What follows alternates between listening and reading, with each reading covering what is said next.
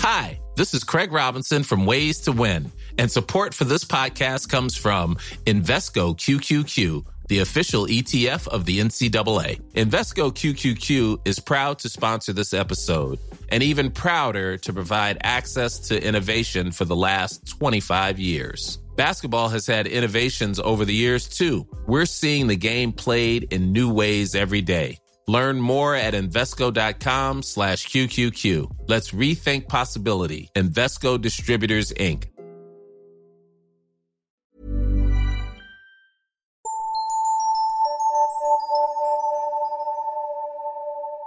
Miroir, miroir, épisode 12. Bonjour à tous et à toutes. Aujourd'hui, j'accueille Laura Nsafou, plus connue sous le nom de Mrs. Roots. Elle est blogueuse, afroféministe et écrivaine, notamment auteure de À main nue aux éditions Synapse et du livre pour enfants à succès, comme un million de papillons noirs. Ensemble, nous allons évoquer l'impact que peut avoir la littérature jeunesse sur le développement de l'estime de soi, mais aussi comment faire pour que ces livres soient plus inclusifs et plus représentatifs d'une certaine réalité. Bonjour Laura. Bonjour. Merci d'être là. Ah, ça me fait plaisir. Pour commencer, est-ce que vous pourriez expliquer rapidement qu'est-ce que l'afroféminisme et pourquoi c'est important pour vous? Waouh, la deuxième question est plus compliquée que la première. Alors l'afroféminisme déjà c'est un mouvement de lutte euh, visant euh, donc euh, l'émancipation des femmes noires, mais surtout mettre en avant une discrimination dont elles sont victimes, que ce soit sur le plan économique, social et politique, mais aussi voilà de, de, mettre en avant un mouvement d'émancipation pour ces femmes-là. donc l'afroféminisme quand même étant dans un contexte quand même très européen et français et qu'on a tendance quand même à différencier du black feminism. Et pourquoi c'est important? C'est important parce que encore aujourd'hui, euh, des femmes subissent plusieurs discriminations du fait donc euh, de la corrélation entre le fait d'être une personne noire, une femme, en plus avec la, dimension de sa classe sociale, selon comment elle se situe, et évidemment ça peut aller plus loin avec la question de handicap, d'orientation sexuelle, etc., etc. Et donc euh, c'est la corrélation de toutes ces parties-là qui font qu'elles font face à des oppressions très spécifiques et donc qui demandent aussi une, une réponse en fait, que ce soit légale ou médicale, etc., spécifique. Votre livre pour enfants, comme un million de papillons noirs, donc à partir de 4 ans, mhm. c'est bien ça C'est ça. raconte l'histoire d'Adé, une petite fille noire qui n'aime plus ses cheveux parce que ses camarades se moquent d'elle. Pourquoi avoir choisi cette thématique spécifique? Alors, faut savoir en fait que c'est les éditions Billy Bock, euh, donc une maison d'édition qui, qui a publié la première édition, euh, qui euh, m'avait proposé en fait de faire un livre pour enfants par rapport juste au titre, comme un million de papillons noirs, qui est une citation de Toni Morrison, et qui, dans le livre de Toni Morrison, Délivrance, décrit l'afro d'une femme noire comme l'envol d'un million de papillons. Donc, il y avait déjà un peu la dimension, il y avait déjà cette image en fait qui était présente. Maintenant, la question c'était qu'est-ce qu'on pouvait créer à partir de ça, et sur ce point-là, j'avais carte blanche. Et et euh, bah, je me suis tout simplement inspirée de mon expérience personnelle. C'est-à-dire que, voilà, à 8 ans, moi-même, j'étais victime de moqueries à l'école en primaire pour mes cheveux. Et, euh, donc, j'ai dit à ma mère un soir, ben voilà, j'aimerais que tu défasses mes nattes, sans lui dire ce qui m'était arrivé. Et elle a évidemment deviné euh, que ça n'était pas venu de nulle part, et donc elle m'avait dit non, parce que je devais accepter telle que j'étais. Et que avant d'avoir ces moqueries-là, euh, j'appréciais enfin, mes cheveux tels qu'ils étaient. Quoi. Ils sont très beaux, par ailleurs. Merci Et donc, euh, donc voilà, j'avais vraiment aussi cette volonté finalement de recréer ça puisque c'est quelque chose qui est très euh, récurrent en fait dans la vie des femmes noires et des petites filles noires, surtout dans un contexte occidental et encore plus qu'on est dans une ville majoritairement blanche. Ces, ces expériences existent en fait et euh, il n'y a pas de support qui adresse ça en littérature jeunesse, euh, sans compter l'invisibilisation que l'on connaît pour les enfants racisés dans, ce type de littérature. Donc voilà, il y avait tout ça que je voulais mettre dans un livre afin déjà d'inspirer une, une estime de soi pour ces petites filles. Euh, mais aussi d'avoir euh, quelque chose en fait qui puisse leur dire que bah, elles aussi elles ont une héroïne euh, qui leur ressemble, elles aussi elles ont elles ont une héroïne qui leur renvoie leur beauté et cette beauté peut passer autant par Adé que par les petites filles qui l'accompagnent dans la, dans, dans la classe, que par les tantes, que par la mère, etc., etc. Alors le livre est un carton, donc souvent en rupture de stock avec beaucoup de réimpression et tout le monde en parle. Comment expliquez-vous ce succès Je ne l'explique pas. C'est-à-dire que euh, c'est. Non, j'étais consciente, et, c'était aussi le cas de, de, ma première éditrice euh, chez Billy Bock, on était consciente de la, du besoin qu'il y avait. C'est-à-dire que, que ce soit sur la question de la représentation euh, des, des enfants noirs en littérature jeunesse ou sur les questions de représentation d'autres groupes minorisés, il y a des manques. la littérature jeunesse française actuelle ne représente pas la population française.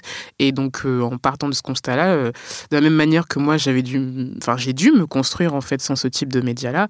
Je savais que c'était toujours le, même problème aujourd'hui en fait. Donc, euh, on se doutait qu'il y avait une attente, on se doutait qu'il y avait une demande, on se doutait aussi que, euh, à force de négliger euh, un lectorat qui n'est pas justement une personne blanche, masculine, valide, etc., etc. bah, finalement, il y avait toute une frange de la population qui n'est pas pensée comme lecteur. Tout ça, on savait. Après, euh, c'est vrai que vu euh, des accusations de communautarisme que je pouvais entendre déjà en étant très euh, active sur ces questions-là en tant qu'afroféministe, je pensais qu'il y aurait quand même une certaine réticence vis-à-vis de ce livre et qu'il y aurait une vraie difficulté à, concevoir qu'en fait l'histoire d'Adé est aussi très universelle et n'empêche aucune identification par rapport à l'histoire, par rapport à des thèmes plus larges comme le harcèlement scolaire ou des choses comme ça.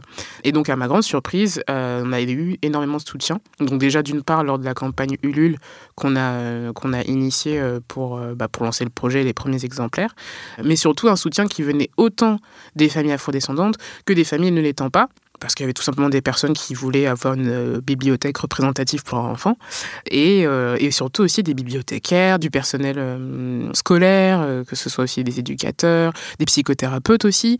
En fait, toutes ces professions qui sont liées au domaine de l'enfance, eux-mêmes étaient démunis parce qu'ils n'avaient rien à montrer en fait quand ils étaient face à, à des enfants afrodescendants qu'ils devaient accompagner. Donc voilà, c'est, voilà, je, je savais qu'il y avait une demande. Après, à savoir que ça allait aller aussi loin et vite, rapidement, j'étais, je suis dépassée.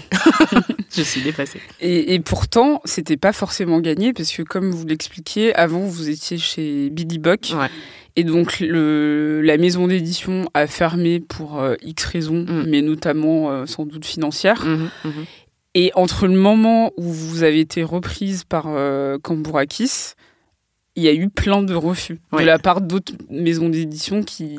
Qu'est-ce qu'elle vous disait Alors en fait, il y avait euh, deux motivations euh, de refus. Euh, la première, qui est tout à fait légitime, c'est que déjà, je, je proposais un produit fini. Euh, donc sans aucune modification. C'est-à-dire que le travail de Barbara Brun au niveau de l'illustration euh, n'allait pas bouger, on n'avait aucune volonté de faire de, de modifications par rapport au texte. Donc on, en gros, on demandait un peu à des lignes éditoriales qui n'avaient pas du tout, même en termes de style en fait, ou même en termes de, de proposition de type de livre, ils n'étaient pas dans cette direction-là et donc on, leur demandait d'adopter quelque chose qui était totalement étranger à, à, leur ligne éditoriale. Donc ça, c'était déjà une première raison des refus. Après, la seconde est celle que j'ai entendue le plus personnellement, parce que j'étais pas à chercher, il y avait aussi l'équipe de Billy Bock qui cherchait de son côté, mais euh, ce qui nous était opposé comme argument, c'était que Papillon Noir, c'était un livre de niche. Et c'est cette manière très polie de faire comprendre qu'en fait, il y a que des Noirs qui vont l'acheter, en fait. Donc, euh, aucune chance euh, que les autres puissent concevoir que l'histoire d'AD soit universelle comme n'importe laquelle. Et ça, niche qui cartonne. Voilà. Et en fait, ça a été, ça a été, ça a quand même duré plusieurs mois, un peu plus de six mois avant de, avant, bah, de trouver une solution. Et puis surtout, euh, ça a été très violent. Je me doutais que j'allais, euh, pour avoir travaillé aussi un peu dans l'édition, je, me doutais que j'allais recevoir ce type de, de, refus euh, totalement discriminatoire et raciste.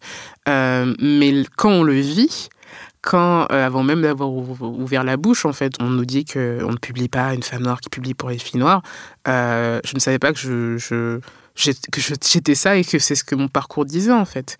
Et c'est extrêmement violent parce qu'en fait, il n'y a aucun dialogue qui est possible en fait avec ce type d'éditeur ou d'éditrice. Je devais faire le choix de euh, soit euh, accepter euh, les modifications qu'on me demandait, donc souvent c'était d'universaliser le propos, d'universaliser AD. Qu'est-ce que ça veut dire? Moi, je, ne sais pas. Est-ce qu'il faut la, transformer en animal pour que ce soit plus, plus parlant? Je ne sais pas.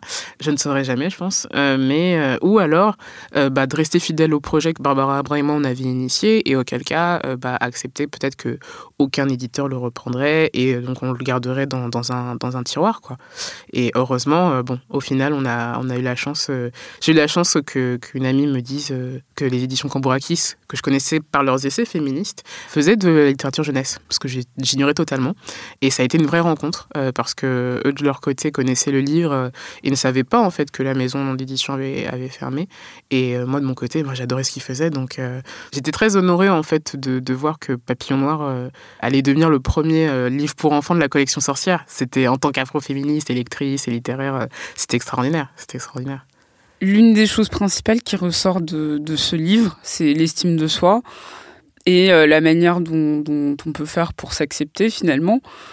Alors, comment la littérature jeunesse, elle peut jouer un rôle dans ça, dans l'acceptation de soi quand on a un enfant ou un adolescent bah, tout simplement parce qu'en fait, on comprend qu'on peut appartenir à un imaginaire collectif.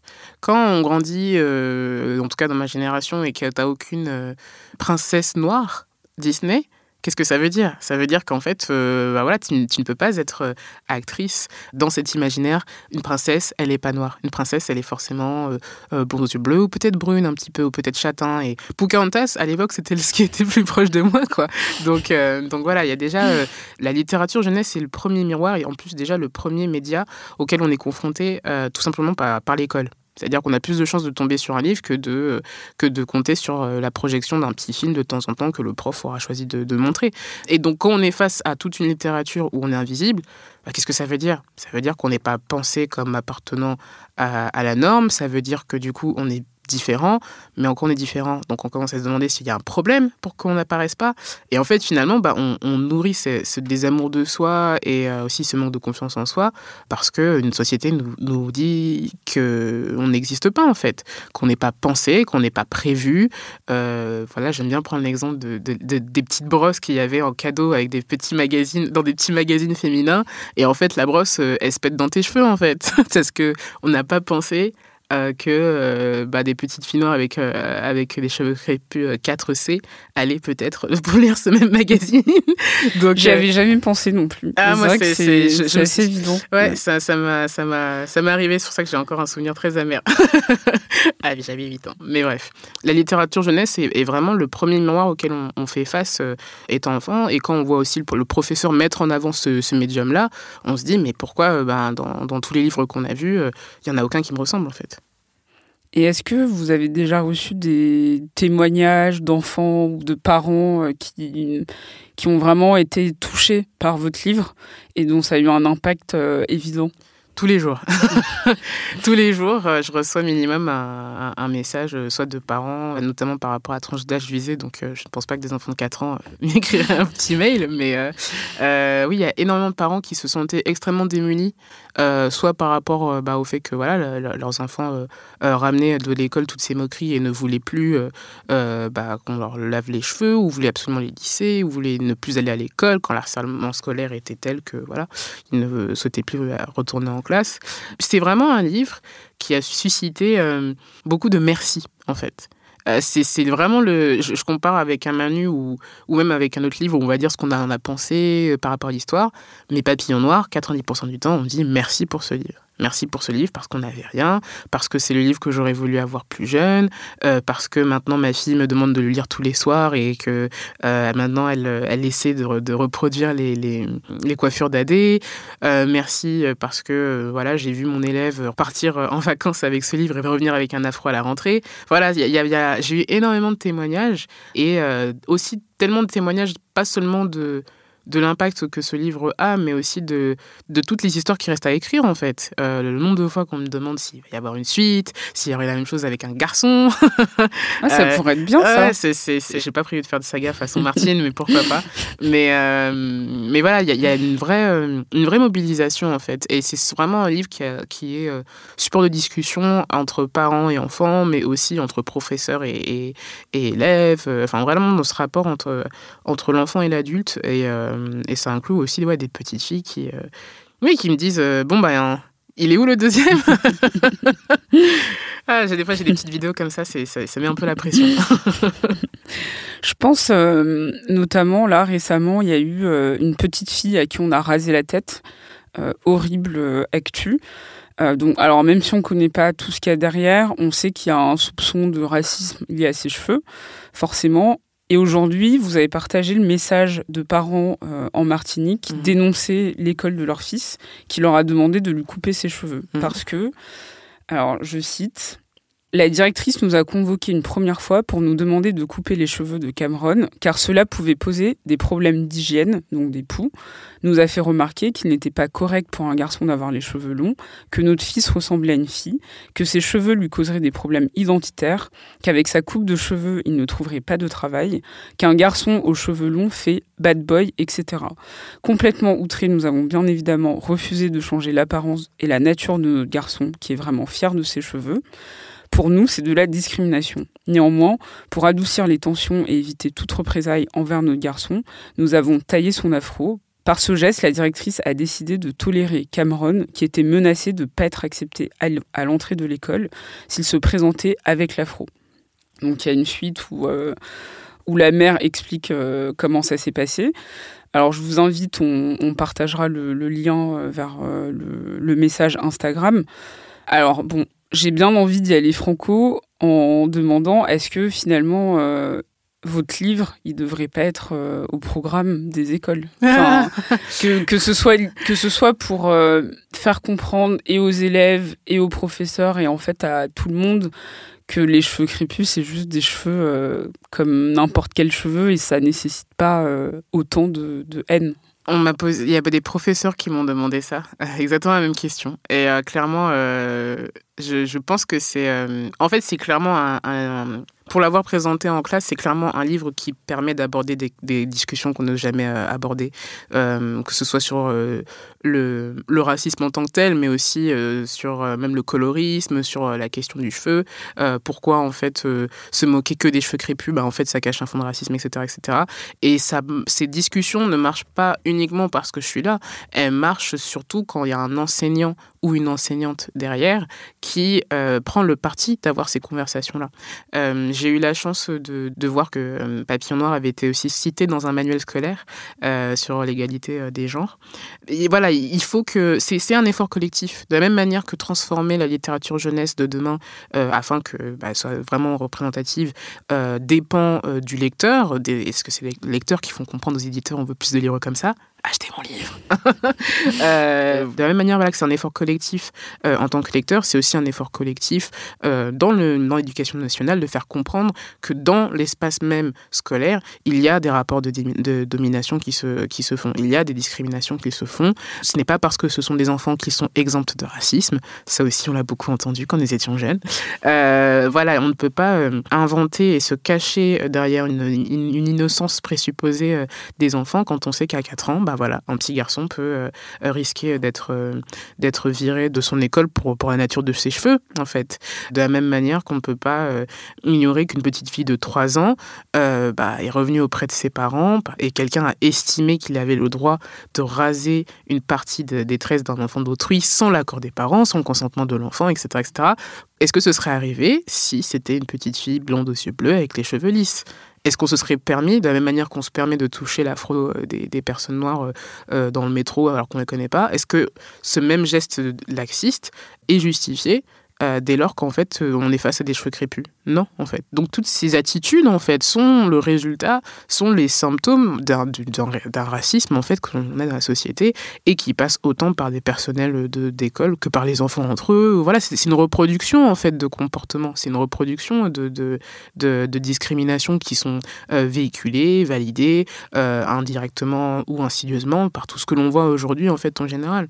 Donc, euh, oui, je pense que ce livre, déjà, s'il était en classe, rassurait les enfants par rapport aux 50 000 autres bouquins où ils n'y sont pas, déjà. Et puis ensuite, déjà, pourrait permettre une conversation. Euh, euh, mais c'est une conversation qu'il faut que les enseignants euh, et enseignantes acceptent de prendre. L'un des premiers retours que j'avais eu lors de la première édition de Papillon Noir, c'était justement un professeur noir qui avait essayé de présenter à l'école auprès de l'équipe pédagogique mon, livre et, et le directeur avait répondu que c'était un livre communautariste. Voilà. Donc il y a vraiment des, barrières à, toutes les, à, toutes les, à toutes les échelles en fait. Donc c'est vrai que la littérature jeunesse n'a jamais vraiment été très représentative des différences, des éventuels questionnements euh, qu'un ado pourra avoir sur sa sexualité par exemple. Mhm. Alors je connais moins ce qui se passe aujourd'hui parce que j'ai pas d'enfants et ni de forcément de, petits-enfants dans mon entourage, euh, donc je me rends pas bien compte, mais je vois de plus en plus passer des livres féministes dès le plus jeune âge, euh, des choses sur la transidentité, même sur le corps, mais la dimension raciale a l'air d'être un peu le, voilà, le sujet qu'on met de côté ou qu'on a du mal un peu à prendre en... Euh, à bras le corps. Donc on va pas faire de pub, mais il y avait, il y a eu pas mal de polémiques récemment sur des livres jeunesse ouvertement raciste et sexiste qui continue de circuler. Est-ce que vous pensez qu'on est sur la bonne voie ou est-ce qu'il y a encore pas mal de choses à changer? Euh, alors pour moi, en fait, il y a deux vecteurs pour que ce... On est sur la bonne voie. Euh, puisque euh, des... je pense que l'aventure de, Papillon Noir le, prouve, c'est qu'il y a euh, Papillon Noir, faut quand même le rappeler, qu'il a commencé dans un mode d'édition indépendante, hors des circuits traditionnels, puisqu'on est passé par une campagne, etc., etc., et qu'il est arrivé beaucoup plus tard dans le circuit, avec un gros circuit de distribution, de diffusion, etc., etc. Donc c'est ça reste trop rare. Et en plus, il y a toujours euh, ce risque de, de, de se dire oh, il y a un bouquin qui parle de ça, donc n'en faisons pas d'autres, qui est très, très, très français. Euh, mais clairement, euh, pour moi, il y a vraiment deux vecteurs d'amélioration. C'est à la fois l'exigence des lecteurs. Je ne répéterai jamais assez que ce sont les lecteurs qui font la littérature de demain. C'est eux qui vont faire en sorte de faire comprendre à l'éditeur bah, en fait, on veut plus de livres comme ça.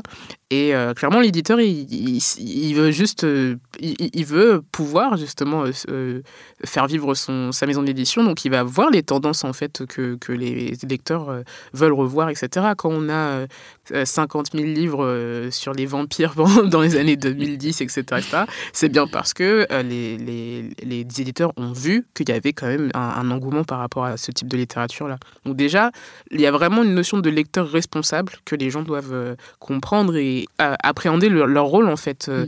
Euh, d'acteurs en fait dans cette transformation de la littérature jeunesse. Ça c'est le premier cas. Le second cas et le plus dur, c'est qu'il faut que le monde de l'édition en fait se positionne dans cette conversation là. Ce n'est pas un hasard si euh, dans certaines collections euh, qui veulent justement traduire énormément ces, des, œuvres dites diversifiées anglophones vont traduire les numéros qui portent sur la notion de sexisme, mais ah, quand c'est sur le racisme, oh ben on a oublié ce petit, euh, on ne fera pas de pub, mais de pub, mais euh, euh, quand on va oublier malencontreusement la traduction de ce livre qui portait justement sur le racisme et qui mettait en avant un, personnage racisé, etc., etc. Donc il y a une, y a une responsabilité qui incombe au monde de l'édition de, s'emparer de ces questions-là, d'accepter aussi que en refusant cette conversation-là, il perpétue autant dans les équipes que dans la, la, la production même de, de cette littérature qu'il perpétue, du coup, le, maintien de ces discriminations, donc en l'occurrence le racisme, mais aussi la xénophobie, l'islamophobie, aussi, qu'on retrouve en littérature jeunesse, euh, aussi la grossophobie, euh, parce que, bref, je ne citerai pas de titres, c'est très dur, mais voilà, il y a beaucoup d'exemples. Après, euh, on peut en citer pour ne pas les acheter, justement, mais ça peut faire l'effet contraire. Ah, ils, sont, ils, sont, ils sont faciles à trouver. Mais voilà, c'est ça, c'est qu'il y a une vraie responsabilité de accepter qu'il faut avoir cette conversation. Si en 2019, on a un collectif de, de femmes bédéistes qui dénoncent le fait que même le, le prix d'Angoulême n'avait aucune femme ou pratiquement aucune euh, femme lauréate, c'est bien parce que euh, c'est un, monde d'édition qui n'a pas voulu entendre pendant des, pendant des années, en fait, pendant des décennies. C'est les mêmes barrières. Il faut juste savoir, en fait, quel rôle on peut jouer quand, euh, quand on a conscience, en fait, de ce, que de ce qui se joue actuellement. Ce qui m'a frappé, moi, dans, dans, Comme un million de papillons noirs, c'est bah, les illustrations qui sont vraiment belles, avec des peaux noires euh, réalistes de différentes carnations, des cheveux avec des textures différentes. Et même dans le texte, les mots sont vraiment justes. Et ça, c'est quelque chose qu'on voit rarement euh, dans, bah, chez les personnages euh, non blancs, et notamment dans la littérature jeunesse. parce qu'il y a un champ lexical un peu cliché ou très grossier. Et là, c'est vraiment pile poil dans le mille. Donc moi je me demande, je me demande est-ce que il faut forcément que l'auteur soit concerné par le, la thématique pour bien écrire? Alors, euh, ah, je vais me faire taper sur les doigts.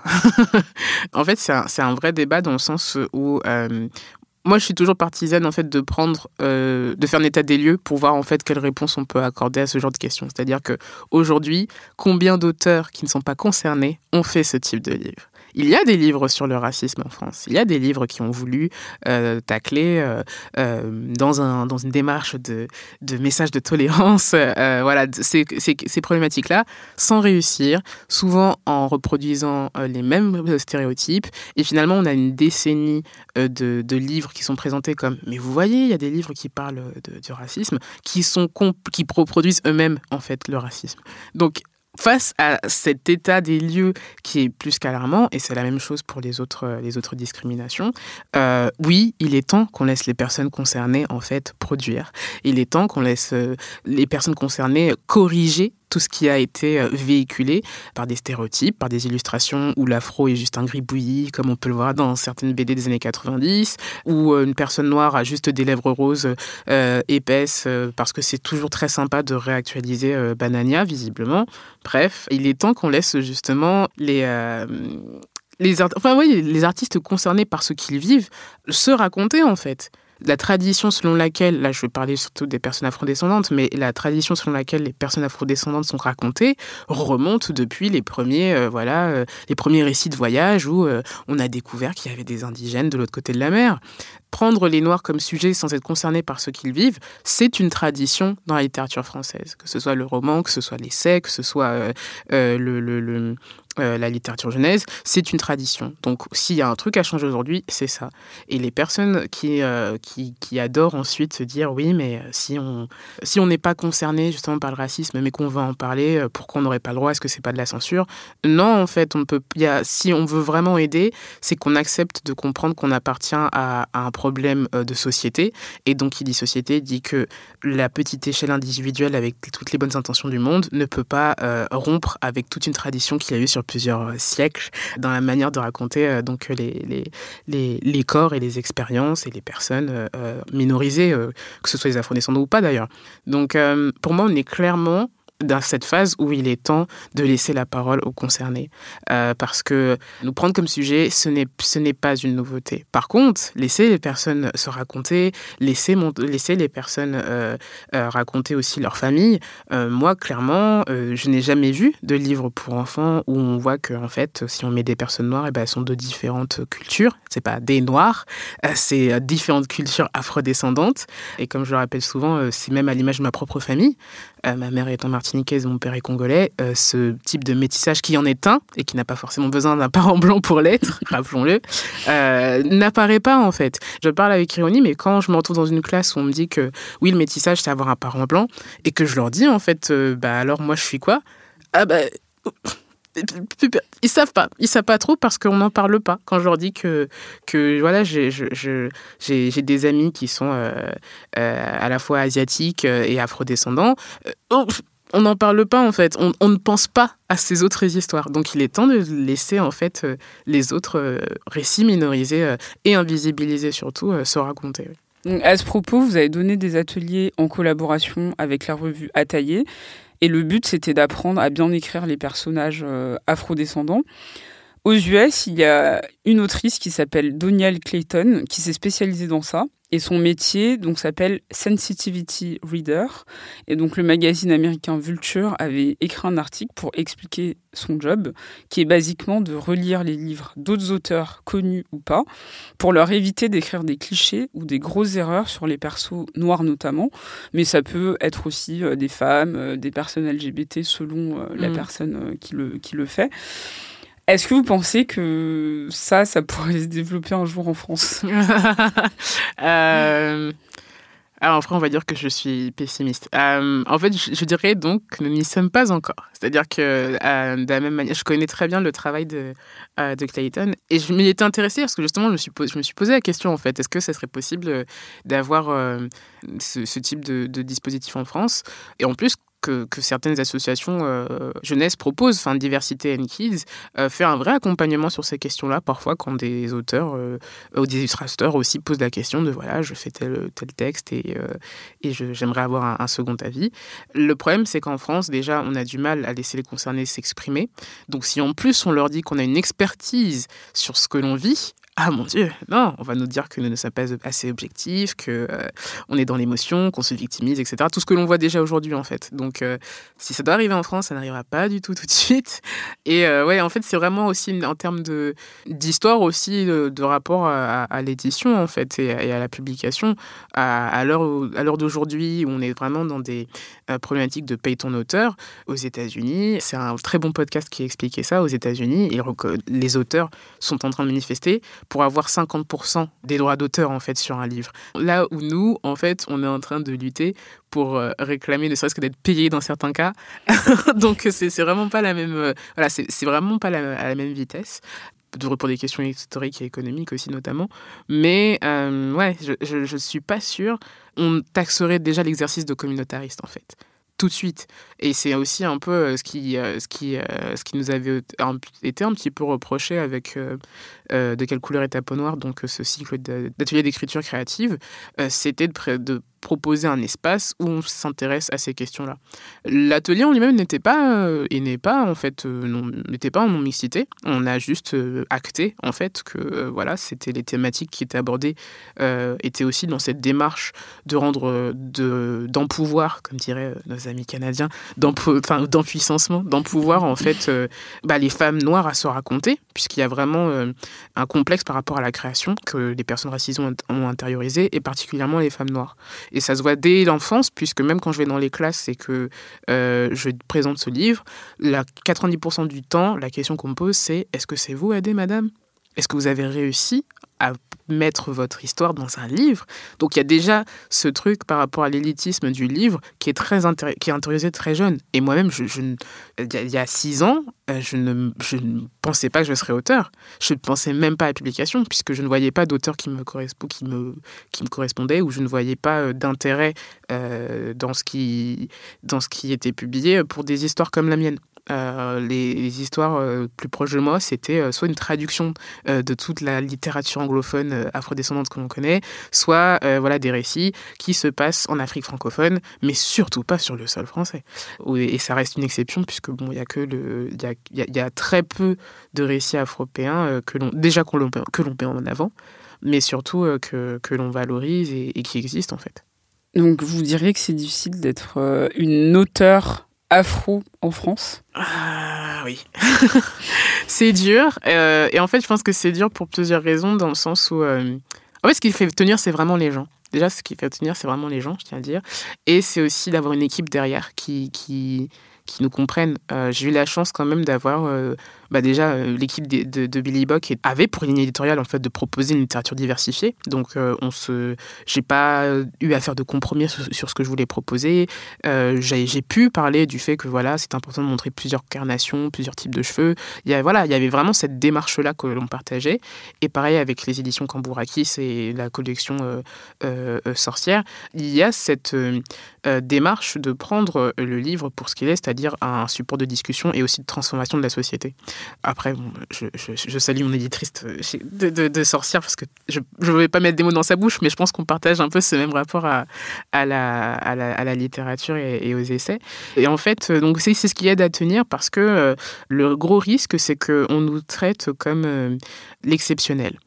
Je, quand je pense au travail de Randy Bussy avec sa bande dessinée euh, Afrofuturisme Molatako, quand je pense à, à Neiba Je sais tout de Madina Guissé, quand je pense, euh, voilà, il y a, énormément, il y a une vraie richesse euh, en termes de création, euh, notamment euh, par des, des artistes afrodescendants, qui est là en France, mais qui est cantonnée à l'autopublication. Parfois c'est un choix, parfois ça ne l'est pas. c'est bien qu'il y ait un problème de, de l'industrie en fait traditionnelle en face, en fait. C'est une réponse à ce qu'on ne nous, donne pas la possibilité de faire. Et je ne prends pas du tout pour acquis euh, le succès de Papillon Noir. je, je, je, pense, euh, là actuellement, je travaille sur euh, une bande, un roman graphique qui met en avant aussi une, une, une jeune femme noire et mm. une histoire d'amour, etc., etc., Justement, vous voulez continuer aussi dans la littérature jeunesse, dans, ou en tout cas young adult, comme on dit. Alors, parce que j'aime bien la difficulté. là, je suis partie sur un roman graphique pour, enfin, young adult et adulte surtout. Euh, mais aussi sur une trilogie euh, fantastique inspirée des mythes d'Afrique francophone. Donc euh, là, c'est vraiment pour un public adulte en tant que tel. J'aime bien aller en fait où on ne m'attend pas en fait. Et je veux, je veux aussi montrer en fait qu'il y a tellement d'histoires à écrire il y a tellement d'histoires à écrire, il y a tellement de choses qui n'ont pas été faites que c'est un terrain de jeu en fait.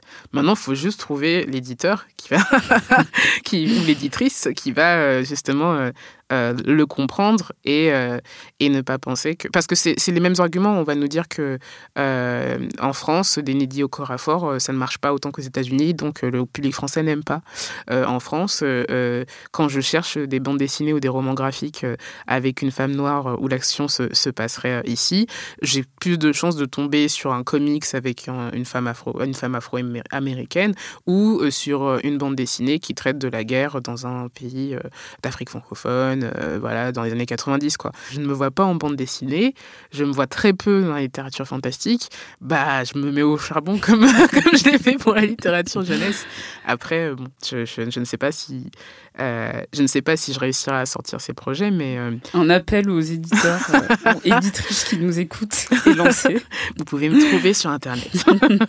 Mais euh, voilà, c'est vraiment une ambition et, euh, et surtout, je suis pas la seule en fait à créer. C'est vraiment ça aussi que j'aimerais souligner, c'est que je suis pas la seule à créer. Il n'y a pas que AD, il y a plein de, de, a plein de copines en fait. et c'est c'est euh, c'est au monde de l'édition de se saisir de cette richesse là en fait. Je demande tout le temps aux invités de me dire ce qui les a aidés à s'accepter, à s'estimer, à se regarder en face d'un miroir et se dire je m'accepte. Euh, ça peut être un livre, un film, n'importe quoi. Qu'est-ce que vous recommanderiez aux personnes qui nous écoutent, euh, qui pourraient les aider? Moi, ce qui m'a beaucoup aidé, euh, c'est quand même le cinéma. Le cinéma m'a énormément aidé parce que j'ai commencé à écrire très très jeune parce que justement, je, ne pouvais pas faire de film, en fait. C'est-à-dire que je, dessinais et j'écrivais des, des, histoires euh, qui étaient un peu détournées de, de films d'animation ou de films euh, américains, où euh, soit il n'y avait pas de personnages comme moi, soit il y avait justement des personnages afro-américains. et je me disais, bah, comme j'ai pas les moyens de faire un film, je vais faire un livre en fait. Et c'est comme ça que j'ai commencé à écrire. C'est parce que j'ai, fait des versions euh, alternatives de séries que je regardais en me mettant dedans avec des gens de mon entourage, etc. Euh, le, cinéma est, est d'une grande richesse.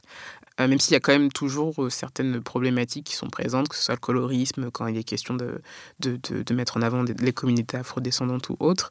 Mais je trouve que visuellement, euh, c'est une grande richesse. il y a un film en particulier ouais, qui ouais, vous a bouleversé Ouais, s'il y a un film qui m'a bouleversé et je pleure chaque année en le regardant, c'est Couleur pourpre.